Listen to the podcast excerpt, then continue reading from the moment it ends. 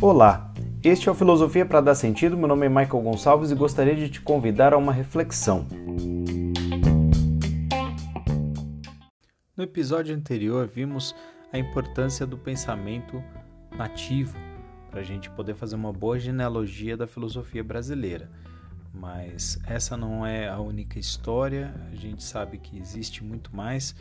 Com os colonizadores chegou também pensamento, chegaram algumas ideias, e não seria justo a gente falar da história da filosofia no Brasil sem contar um pouco desse momento da chegada desses colonizadores. Alguns grupos foram bem importantes, é o caso dos jesuítas e dos muitos religiosos de várias tradições que foram chegando. Os jesuítas, que foram os primeiros a chegar, era uma ordem recém-formada e, portanto, vinham de várias áreas que estavam estudando teologia, que estavam ainda em processo de formação, mas que não tinham uma tradição filosófica. Então, o método que a gente observa, é o Ratio Studiorum, é um método ensaístico. Ensaístico vem da ideia de ensaio, que é um pensamento livre, uma reflexão mais livre, sem uma metodologia tradicional, com uma liberdade maior para se expressar.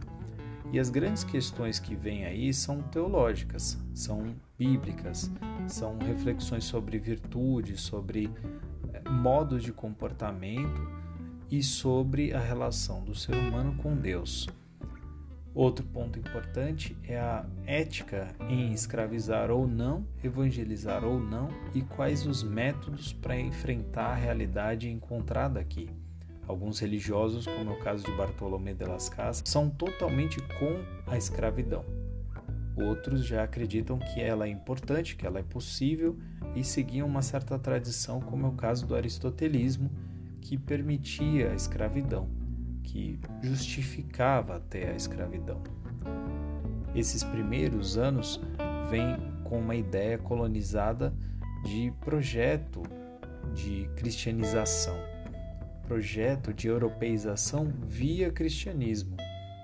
O que se verá nos séculos seguintes é uma sequência de reproduções de ideias que estavam sendo debatidas na Europa aqui no Brasil por pensadores, por escritores, jornalistas brasileiros que viam na Europa as grandes ideias que eles acreditavam ser boas ideias e traziam para cá para serem debatidas.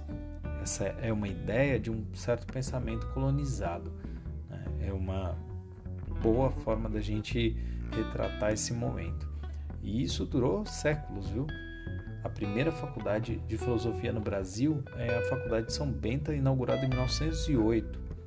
Imagina, demora um bocado para ter uma filosofia tipicamente nacional. Então, esse é um episódio, essa é uma partezinha dessa história e acredito que para algumas pessoas não seja tão novidade, mas traz alguma coisa para a gente pensar. Tá fazendo sentido para você?